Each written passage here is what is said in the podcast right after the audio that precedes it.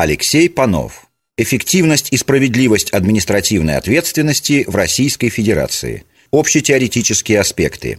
Опубликовано в журнале «Право» номер 4 за 2011 год. Социальная и юридическая справедливость. В данном случае очерчивается проблема соотношения и оценки эффективности и справедливости применения административной ответственности в Российской Федерации. Проблема рассматривается в общетеоретическом ключе с целью выяснения общих критериев оценки справедливости и эффективности применительно именно к административной ответственности. Кроме того, вырабатываются возможные подходы к повышению степени эффективности, справедливости, соразмерности административной ответственности, исходя из тех реалий и возможностей, которые предоставляет административная реформа и общий политический курс, прослеживающийся в Российской Федерации. Предлагаются конкретные пути проведения административной реформы с целью повышения эффективности и справедливости административной ответственности. Социальная и юридическая справедливость. Современные представления о понятии справедливости обусловлены подходами, выработанными философией и праве на протяжении всего существования человечества и вместе с тем подходами к понятию справедливости, которые были сформированы уже в XX веке международными документами и практикой в рамках применения и развития концепции правового государства, признания приоритетов прав человека, их защиты посредством международно-правовых механизмов. Первое. В юридической литературе очень часто рассматривают понятие справедливости, исходя из уровня обобщения. На первом уровне, где наблюдается наибольшая степень обобщения, ключевыми являются требования равенства, гуманизма, тесной связи с моральными нормами и иерархии защиты отношений. Например, Липинский делал особый акцент на значимости именно принципа гуманизма при рассмотрении понятия справедливости – Второй уровень включает в себя принципы законности, виновности, неотвратимости наказания и индивидуальной ответственности. Так Сергейко, разделяя социальную и юридическую справедливость, указывал на то, что последнее реализуется в пределах законности, но при этом отмечал несовпадение данных понятий, поскольку общие формулировки закона предоставляют правоприменительную свободу оценки конкретных обстоятельств для вынесения справедливого решения. Второе. Понятие справедливости может наполняться различным содержанием в зависимости от концепции, в рамках которой происходит его изучение. Так, например, позитивно-нормативная концепция предполагает, что справедливым будет являться то, что законно. В данном случае немаловажную роль играет легитимность органа, принимающего соответствующий закон. Рассмотрение понятия справедливости с точки зрения социологической теории подразумевает четкое разграничение законности и справедливости, поскольку последнее определяется на основании реальных фактов и обстоятельств, оказывающих влияние на правоприменительный субъект. Иным содержанием наполняется справедливость при рассмотрении ее в рамках естественно-правовой концепции, поскольку в данном случае она связана с пониманием своих естественных прав и свобод индивидов и признанием этих прав принуждающим субъектом. Третье. Несколько иной точки зрения придерживается по данному вопросу Лазарев – который обращает внимание на соразмерность удовлетворения взаимных интересов сторон в общественных отношениях, которая обуславливается господствующими отношениями собственности и иными социально-экономическими условиями жизни людей, оправдана с исторической точки зрения, а также санкционирована общественным сознанием. Четвертое. Акцент делается на интересах общества, которые, несомненно, могут изменяться с течением времени – к примеру, в целях снятия излишней нагрузки с судов ввиду отсутствия состава правонарушения законодателем вводится норма, содержащая критерии малозначительности деяний. Подобного же мнения придерживается немецкий юрист XIX века Рудольф фон Иеринг. Он видел идею справедливости в равновесии между деянием и последствиями его для совершения этого деяния, то есть между злым делом и наказанием, между добрым поступком и вознаграждением. При этом равновесие должно обуславливаться интересами общества и быть соразмерным им. Пятое. Современное понимание ценности справедливости основывается прежде всего на таких основополагающих документах, как Всеобщая декларация прав человека 1948 года, Международный пакт об экономических, социальных и культурных правах 1966 года, Международный пакт о гражданских и политических правах 1966 года.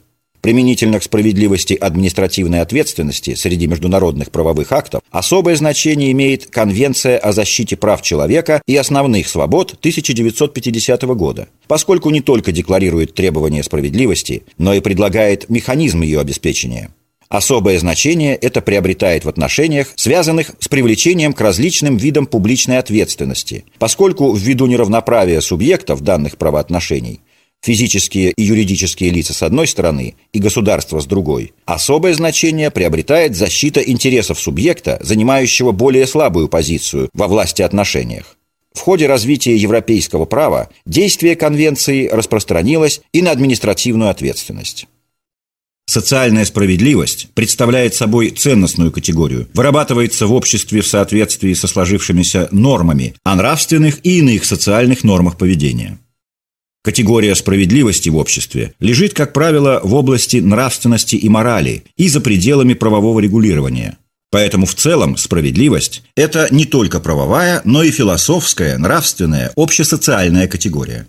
Вопрос о том, является ли справедливость моральной или юридической категорией, не имеет и едва ли может иметь однозначное решение, в том числе в юридической литературе. Действие нравственных норм в обществе шире, нежели действие норм правовых. Так, все отношения, которые охватываются правом, регулируются также нормами нравственности. Однако объем действия нравственных норм значительно шире действия норм правовых. Связующим звеном между справедливостью как категорией социальной и юридической категорией является правосознание, через которое нравственное воззрение общества внедряются в правовую материю. Идеи справедливости воплощаются в сознании законодателя, правоприменителя, граждан и, как следствие, находят отражение в ходе правотворческого процесса, практики применения законодательства, а также субъективном действии права, в том числе охранительных норм, выражающимся, например, в соблюдении запретов или привлечении к юридической ответственности.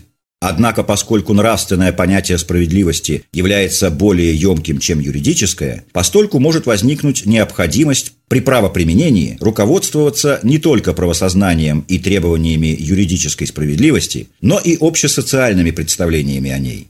В противном случае социальное значение данного института снизится, а вместе с ним и социальная эффективность юридической, в частности административной ответственности. Тем не менее, требования нравственной справедливости применимы только в той части, какой они не противоречат требованиям справедливости юридической.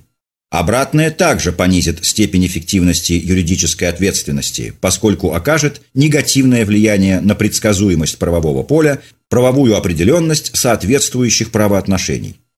В соотношении с правом социальная справедливость представляет собой ценностную категорию, на основе которой устанавливаются юридические критерии оценки деятельности людей. Это происходит на всех этапах привлечения, в частности, к административной ответственности, начиная с установления деликтов, формированием линии поведения на основании установленных норм и заканчивая, собственно, опосредованием в правосознании привлечения к административной ответственности выбранной санкции. То есть справедливость используется при оценке поступков в двух направлениях. Оценка свершившегося поведения или установленной нормы. Теоретическое условие будущего действия. Существующие представления о социальной справедливости важны для оценки конкретных поведенческих актов, в том числе и правоприменительных актов привлечения к юридической ответственности. Таким образом, оценка справедливости привлечения к юридической ответственности производится сначала на основании общего требования принципа справедливости и в качестве таковой уже будет отражать характер юридической справедливости. При том, что социальная справедливость не совпадает по объему с понятием юридической справедливости, последнее понятие плохо разработано. Высказывались также предложения закрепить данное понятие на нормативно-правовом уровне. Шестое. Тем не менее, понятие справедливости активно используется в нормативно-правовых актах, в том числе и в КОАП РФ, в качестве одного из принципов административной ответственности, наряду с такими понятиями, как историческая справедливость. Седьмое. Социальная справедливость.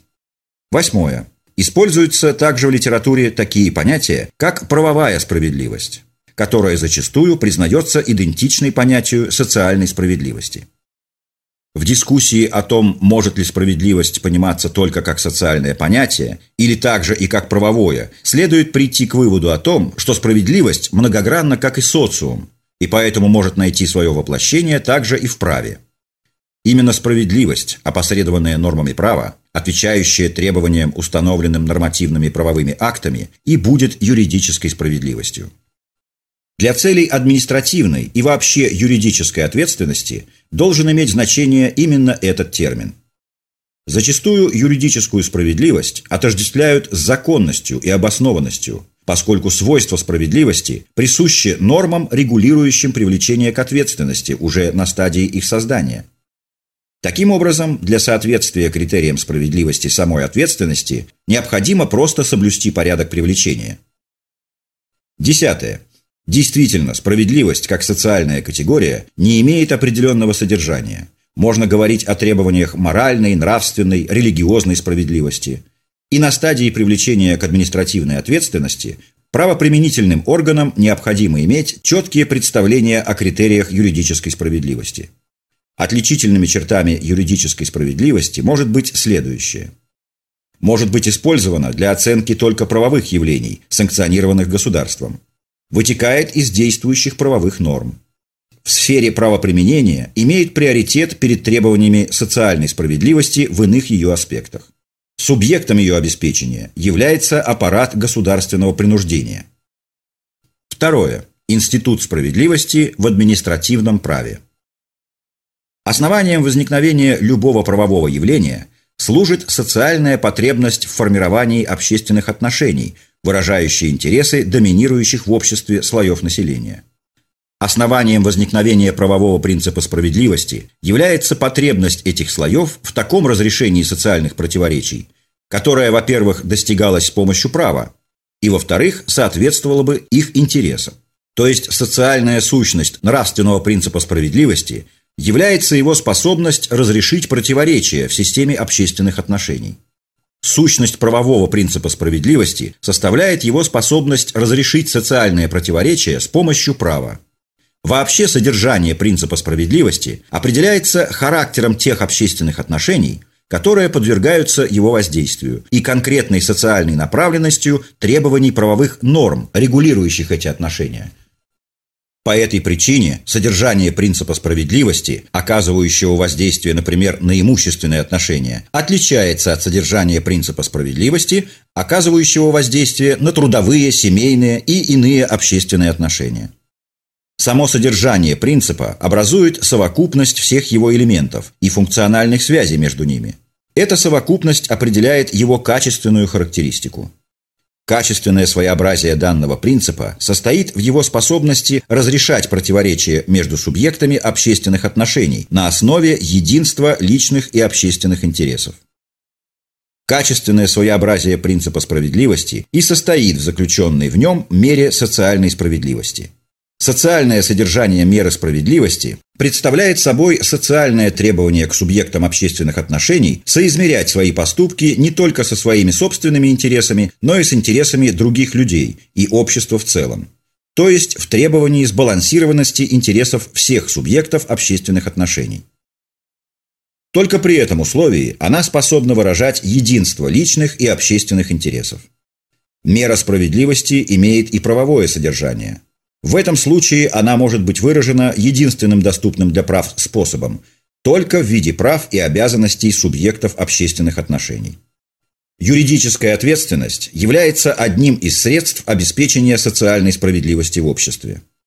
Она представляет собой не только средство пресечения фактов социальной несправедливости, но и реализует формой и средством реализации принципа справедливости – Принцип справедливости находит юридическое воплощение во всех отраслях права. Каждый из них конкретизирует его требования применительно к тем общественным отношениям, которые составляют предмет ее регулирования.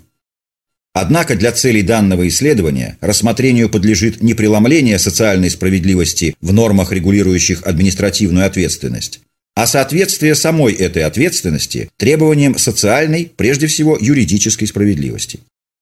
Так, в сфере охранительных правоотношений социальная справедливость реализуется, в частности, в качестве требований неотвратимости ответственности, ее реальности, индивидуализации ответственности и тому подобное. В административно-деликтном законодательстве принцип справедливости проявляется через такие институты, как Учет характера совершенного административного правонарушения, размера причиненного вреда, степени вины нарушителя, его имущественного экономического положения и иных существенных обстоятельств деяния. Отмечают, что общие принципы юридической ответственности, по сути, представляют собой основу правоотношений государства и частных субъектов в сфере государственно-властного принуждения, в частности, административного преследования – Указанные основы базируются на основных принципах юридической ответственности – уважение человеческого достоинства, справедливость мер ответственности, соразмерность, равенство перед законом и судом. По сути, все указанные принципы и уважение достоинства человека, и соразмерность и равенство перед законом и судом представляют собой различные грани обеспечения справедливости наказания – Юридическое равенство, как проявление справедливости, предполагает создание законодателем условий административной ответственности и применением правоприменителем мер ответственности таким образом, чтобы виновные в совершении административного правонарушения, независимо от какого бы то ни было различия, были подвергаемы, преследуемы и наказуемы в административно-деликтном порядке на равных основаниях, в условиях равного масштаба административной ответственности. Несмотря на установление формального равенства, тем не менее в ограничении прав одних лиц может состоять правомерное предоставление дополнительных гарантий защиты прав других лиц, и справедливые привилегии отдельным лицам компенсируют социальное несовершенство формального равенства. Это равно справедливо и для самой административной ответственности, и для связанных с ней мер карательного воздействия, если они не предусматривают разумную дифференциацию. Однако, если различия не имеют никакого объективного и разумного оправдания, то такое нарушение равенства не может способствовать реализации принципа справедливости.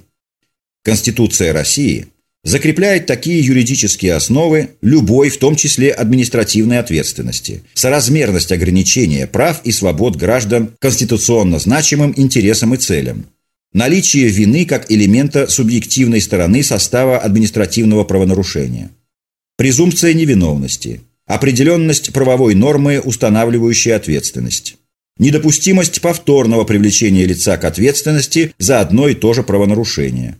Недопустимость придания обратной силы закону, устраняющему либо смягчающему ответственность. Всеобщность и гарантированность судебной защиты и недопустимость использования доказательств, полученных с нарушением федерального закона.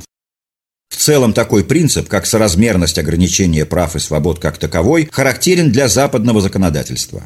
Статья 4 Декларации прав человека и гражданина Французской Республики от 26 июля 1789 года гласит Осуществление естественных прав каждого имеет лишь те границы, которые обеспечивают другим членам общества пользование теми же правами. В соответствии с пунктом 3 статьи 13 Основного закона ФРГ, вмешательства и ограничения могут иметь место только для отвращения общей опасности или опасности для жизни отдельных лиц. В современный период принцип пропорциональности был использован судом Европейского Союза в прецедентном деле 11-70 Интернационале Хандельсгессельшафт 1970 год ЭСР 1125.11. Суд установил, свобода действий индивида не может быть ограничена больше, чем это необходимо для публичных целей. С учетом указанного дела, Дедов отмечал наличие различий между европейским принципом пропорциональности и российским принципом соразмерности, как по содержанию, так и по методике применения. 12. Российский принцип соразмерности, по мнению исследователя, выражен как ограничение прав граждан в соответствии с конституционными целями. Общеевропейский – ограничение действий органов сообщества в соответствии с целями сообщества. То есть, по сути, европейский принцип пропорциональности шире российского принципа соразмерности, поскольку не ограничивается чисто юридическим содержанием. Принцип соразмерности, как составляющая справедливости, отмечался и в теоретических исследованиях. Как пишет Нерсесянц, правовое равенство в свободе как равная мера свободы, означает и требование соразмерности, эквивалента в отношениях между свободными индивидами как субъектами права.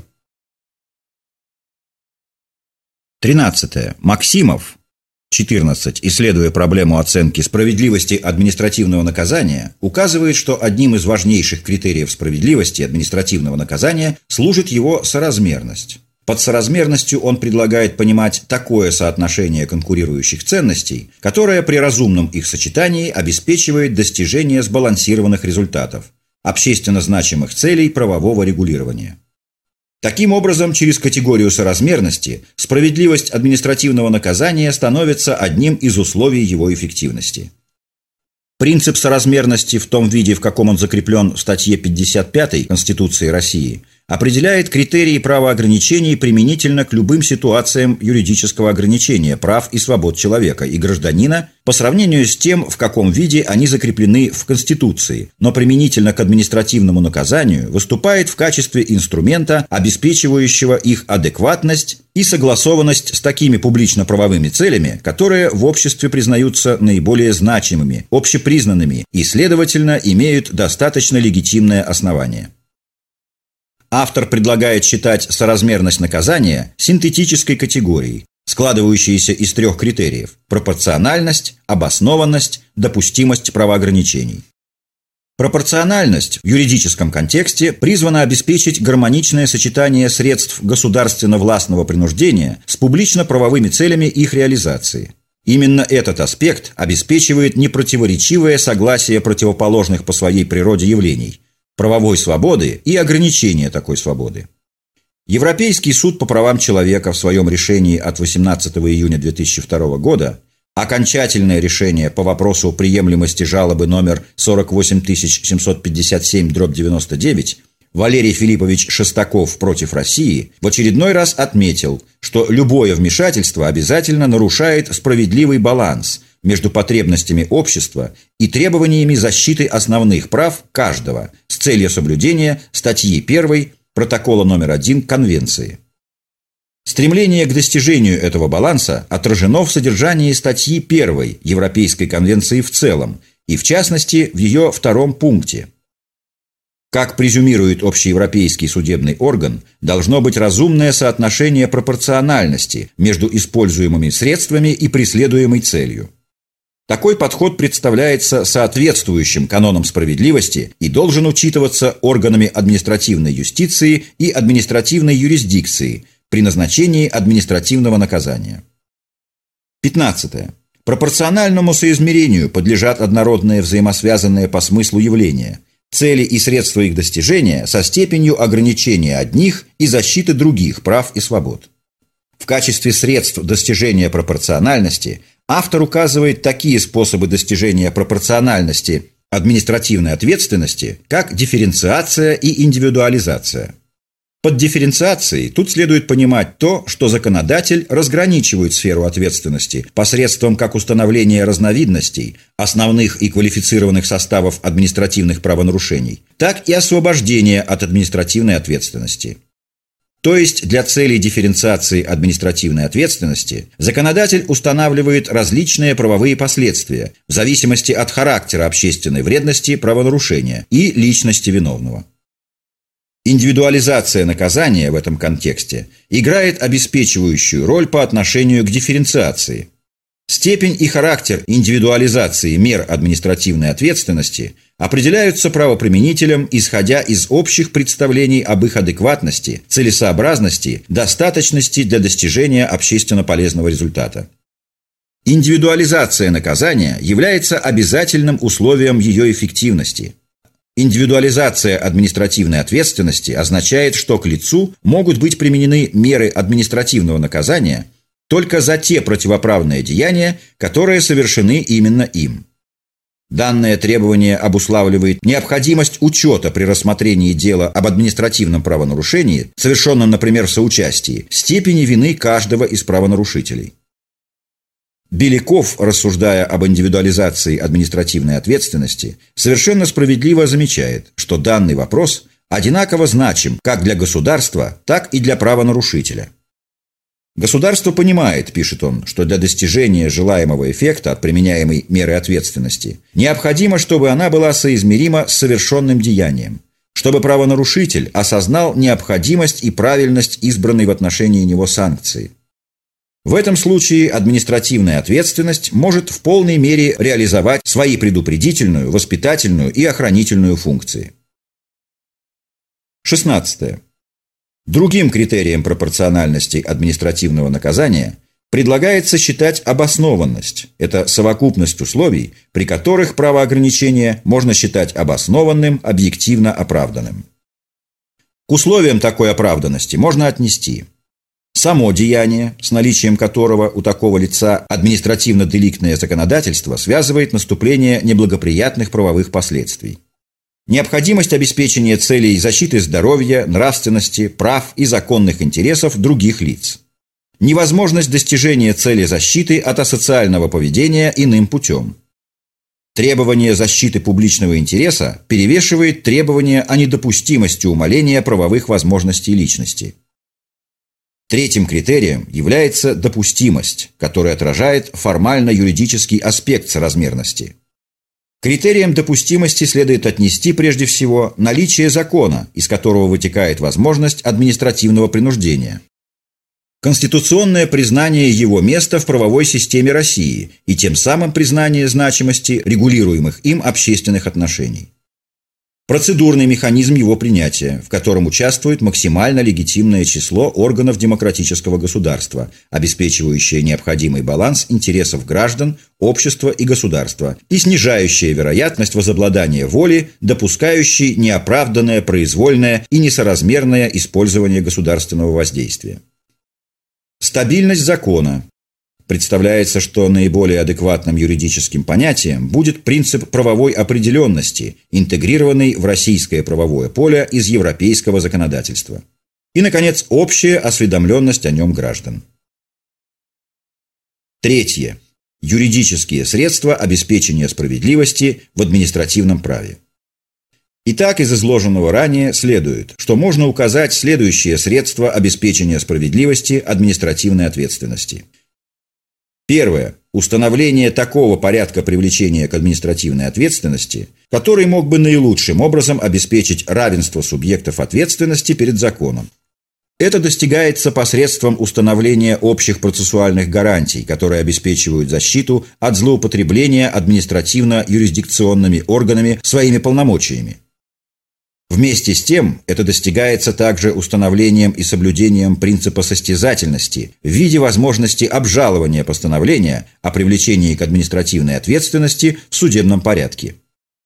Другим способом обеспечения состязательности при привлечении к административной ответственности может стать внесудебный порядок привлечения к ответственности, в котором было бы обеспечено участие незаинтересованного квазисудебного административного органа.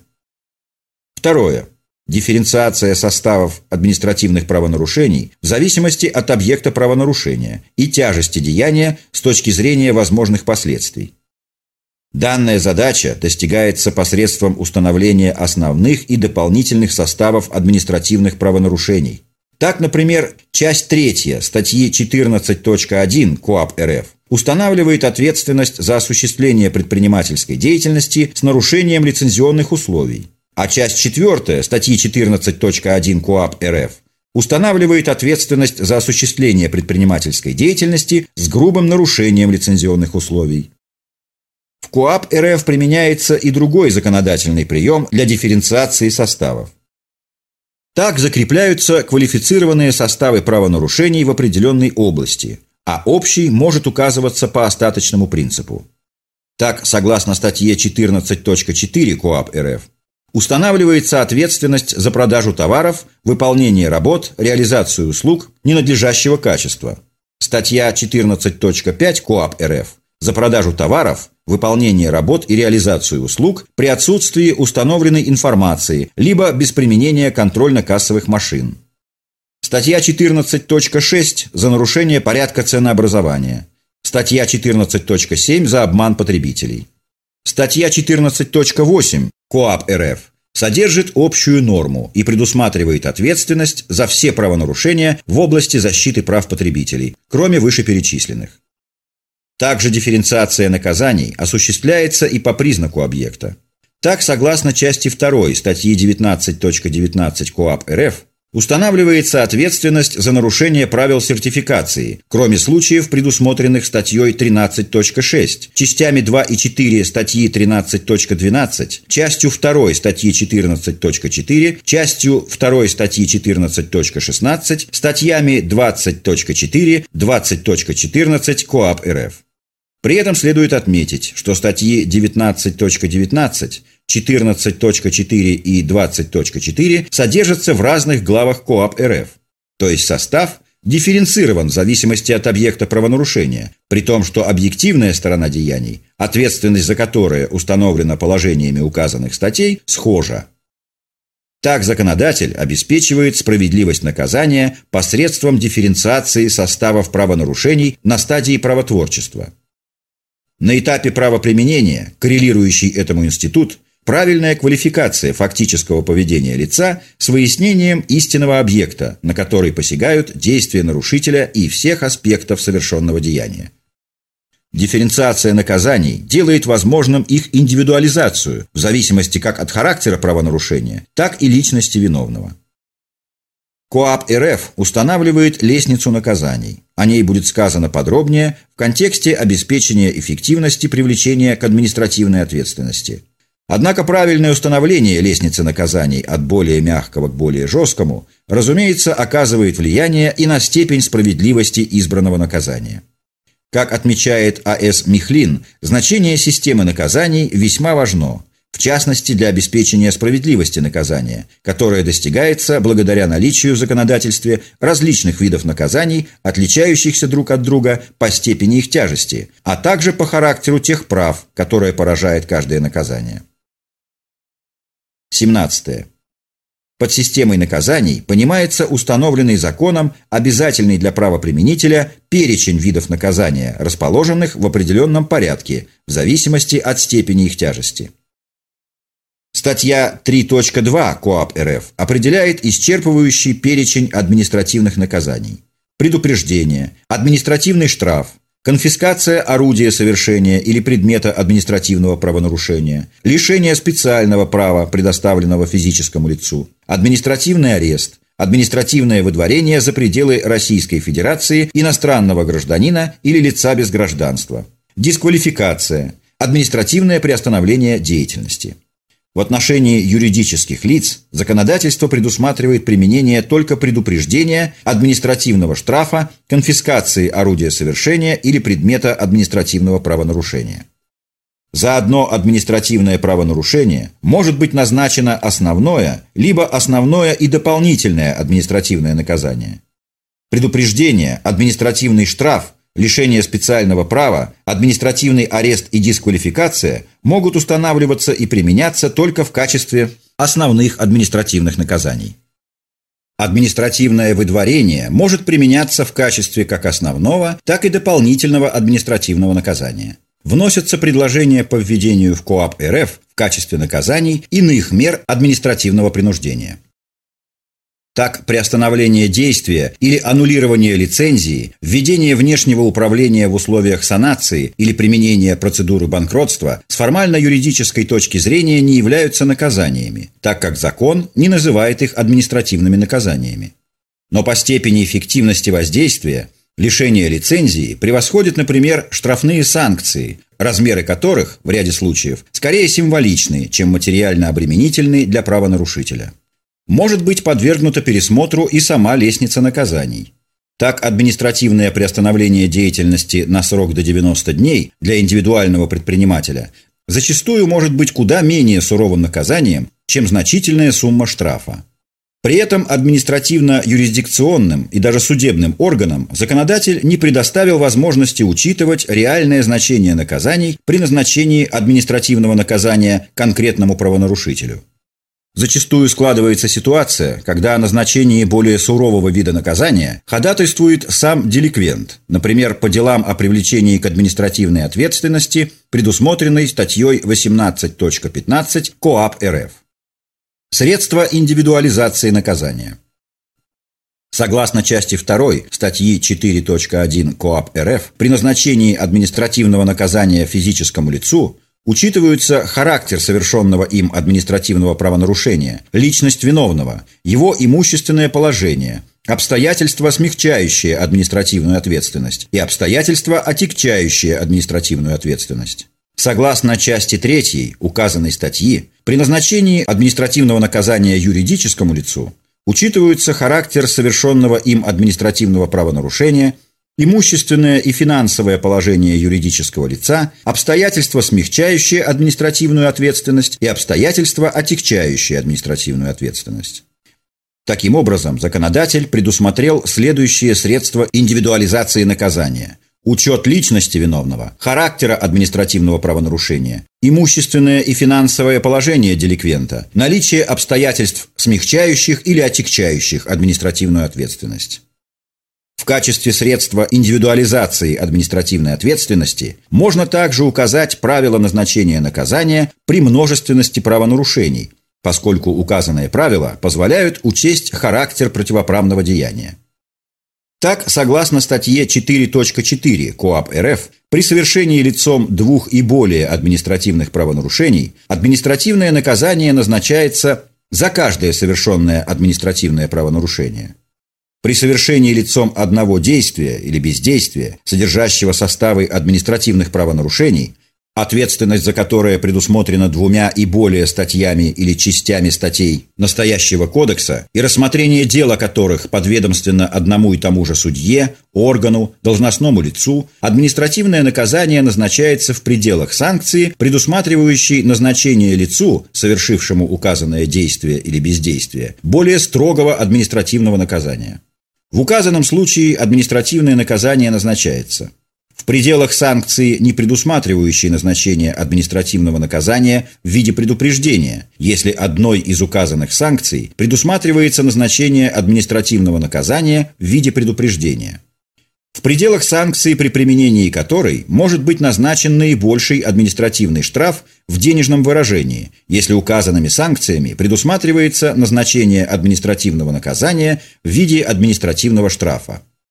КоАП РФ также содержит закрытый перечень обстоятельств, отягчающих административную ответственность, и открытый перечень обстоятельств, смягчающих ответственность. Представляется, что и указанные перечни могут быть подвергнуты анализу и пересмотру. Учет личности правонарушителя производится на основании положений главы 2 КоАП РФ, в которой устанавливаются общие правила назначения наказания различным категориям правонарушителей. Так, прежде всего, устанавливается возраст, по достижении которого наступает административная ответственность. Общий возраст субъекта административной ответственности – 16 лет. Однако часть 2 статьи 2.3 предусматривает возможность учета фактического уровня психического развития деликвента. Так, с учетом конкретных обстоятельств дела и данных о лице, совершившим административное правонарушение в возрасте от 16 до 18 лет, комиссии по делам несовершеннолетних и защите их прав указанное лицо может быть освобождено от административной ответственности с применением к нему меры воздействия, предусмотренной федеральным законодательством о защите прав несовершеннолетних. Еще одним критерием индивидуализации административной ответственности по субъектному признаку является институт вменяемости – так, согласно статье 2.8 КоАП РФ, не подлежит административной ответственности физическое лицо, которое во время совершения противоправных действий или бездействия находилось в состоянии невменяемости, то есть не могло осознавать фактический характер и противоправность своих действий, бездействия, либо руководить ими вследствие хронического психического расстройства, временного психического расстройства, слабоумия или иного болезненного состояния психики. КоАП РФ устанавливает порядок привлечения к административной ответственности вида наказаний в зависимости от квалифицированного субъекта правонарушения. Так отдельно выделяются государственные служащие, военнослужащие, должностные лица, иностранные граждане и граждане без гражданства. Особым образом, с точки зрения подтверждения вины, регулируется и ответственность собственников транспортных средств в случае привлечения к административной ответственности за административное правонарушение в области дорожного движения в случае их фиксации работающими в автоматическом режиме специальными техническими средствами, имеющим функции фото- и киносъемки, видеозаписи или средствами фото- и киносъемки, видеозаписи. Последний институт является новеллой в административном законодательстве Российской Федерации и может быть подвергнут анализу и некоторой критике на основе уже имеющегося опыта привлечения к ответственности за аналогичное правонарушение в аналогичном порядке на территориях иных государств. Девятое. Заслуживает упоминания также такое средство индивидуализации наказания, как освобождение от административной ответственности – Данный институт, как многие институты административного права, заимствован из уголовного права. Тем не менее, из оснований освобождения от ответственности заимствовано только освобождение от ответственности в связи с истечением сроков давности привлечения к ответственности – Однако данный критерий следует отнести скорее к механизму обеспечения эффективности административной ответственности и работы административно-юрисдикционных органов в целом, нежели к средству индивидуализации наказания. Освобождение от ответственности в связи с совершением деликта в состоянии крайней необходимости заимствовано скорее из гражданского права. Так, согласно статье 2.7 КоАП РФ, не является административным правонарушением причинение лицом вреда охраняемым законом интересам в состоянии крайней необходимости, то есть для устранения опасности, непосредственно угрожающей личности и правам данного лица или других лиц, а также охраняемым законом интересам общества или государства, если эта опасность не могла быть устранена иными средствами и если причиненный вред является менее значительным, чем предотвращенный вред. Предоставляется целесообразным и заимствование из гражданского права такого института, как совершение административного правонарушения в состоянии крайней необходимости. Поэтому в целях обеспечения справедливости, индивидуализации административной ответственности предлагается включить в КоАП РФ понятие обстоятельств непреодолимой силы в качестве основания освобождения от административной ответственности, дополнив КоАП РФ статьей 2.7.1 следующего содержания. Статья 2.7.1. Обстоятельства непреодолимой силы. Не является административным правонарушением причинение лицом вреда охраняемым законом интересам вследствие непреодолимой силы, то есть чрезвычайных и непредотвратимых при данных условиях обстоятельств, том числе чрезвычайной ситуации природного и техногенного характера, чрезвычайной экологической ситуации, в том числе эпидемии и эпизоотии, возникших в результате аварий, опасных природных явлений, катастроф, стихийных и иных бедствий, межнациональных, межконфессиональных и региональных конфликтов, сопровождающихся насильственными действиями. Весьма дискуссионным институтом является возможность освобождения от административной ответственности в связи с малозначительностью правонарушения. Малозначительность совершенного правонарушения, статья 2.9 КоАП РФ, специфическое обстоятельство, исключающее привлечение к административной ответственности, применение которого в настоящее время вызывает значительные трудности у арбитражных судов. В соответствии со статьей 2.9 КоАП РФ при малозначительности совершенного административного правонарушения судья, орган, должностное лицо, уполномоченное решить дело об административном правонарушении, могут освободить лицо, совершившее административное правонарушение, от административной ответственности и ограничиться устным замечанием. Правовым последствием применения положений указанной нормы является вынесение постановления о прекращении производства по делу об административном правонарушении и объявление устного замечания. Часть 1 статьи 29.9 КоАП РФ. В том же случае, если малозначительность будет установлена в результате рассмотрения жалобы на постановление по делу об административном правонарушении судом, вышестоящим органом или должностным лицом, то выносится решение об отмене постановления и прекращении производства по делу. Пункт 3 части 1 статьи 30.7 КоАП РФ. Согласно пункту 18 постановления Пленума ВАС РФ от 2 июня 2004 года номер 10 о некоторых вопросах, возникших в судебной практике при рассмотрении дел об административных правонарушениях. 18. При квалификации правонарушения в качестве малозначительного судам необходимо исходить из оценки конкретных обстоятельств его совершения. Малозначительность правонарушения имеет место при отсутствии существенной угрозы охраняемым общественным отношениям. Более широкое понятие малозначительности дано в постановлении Пленума Верховного Суда РФ от 24 марта 2005 года номер 5 о некоторых вопросах, возникающих у судов при применении Кодекса Российской Федерации об административных правонарушениях. 19 в соответствии с которым под малозначительным административным правонарушением понимается действие или бездействие, хотя формально и содержащее признаки состава административного правонарушения, но с учетом характера совершенного правонарушения и роли правонарушителя, размера вреда и тяжести наступивших последствий, не представляющее существенного нарушения охраняемых общественных правоотношений. Таким образом, в качестве основного критерия малозначительности – Пленум ВАС РФ назвал отсутствие существенной угрозы охраняемым общественным отношениям, а Верховный суд Российской Федерации критерии малозначительности расширил, включив туда и размер причиненного вреда, и тяжесть наступивших последствий, и роль правонарушителя. Но главная отличительная черта заключается в том, что Верховный суд определил, что основополагающим критерием является отсутствие существенного нарушения охраняемых общественных правоотношений, а не угроза охраняемым общественным правоотношениям, определенным ВАС РФ.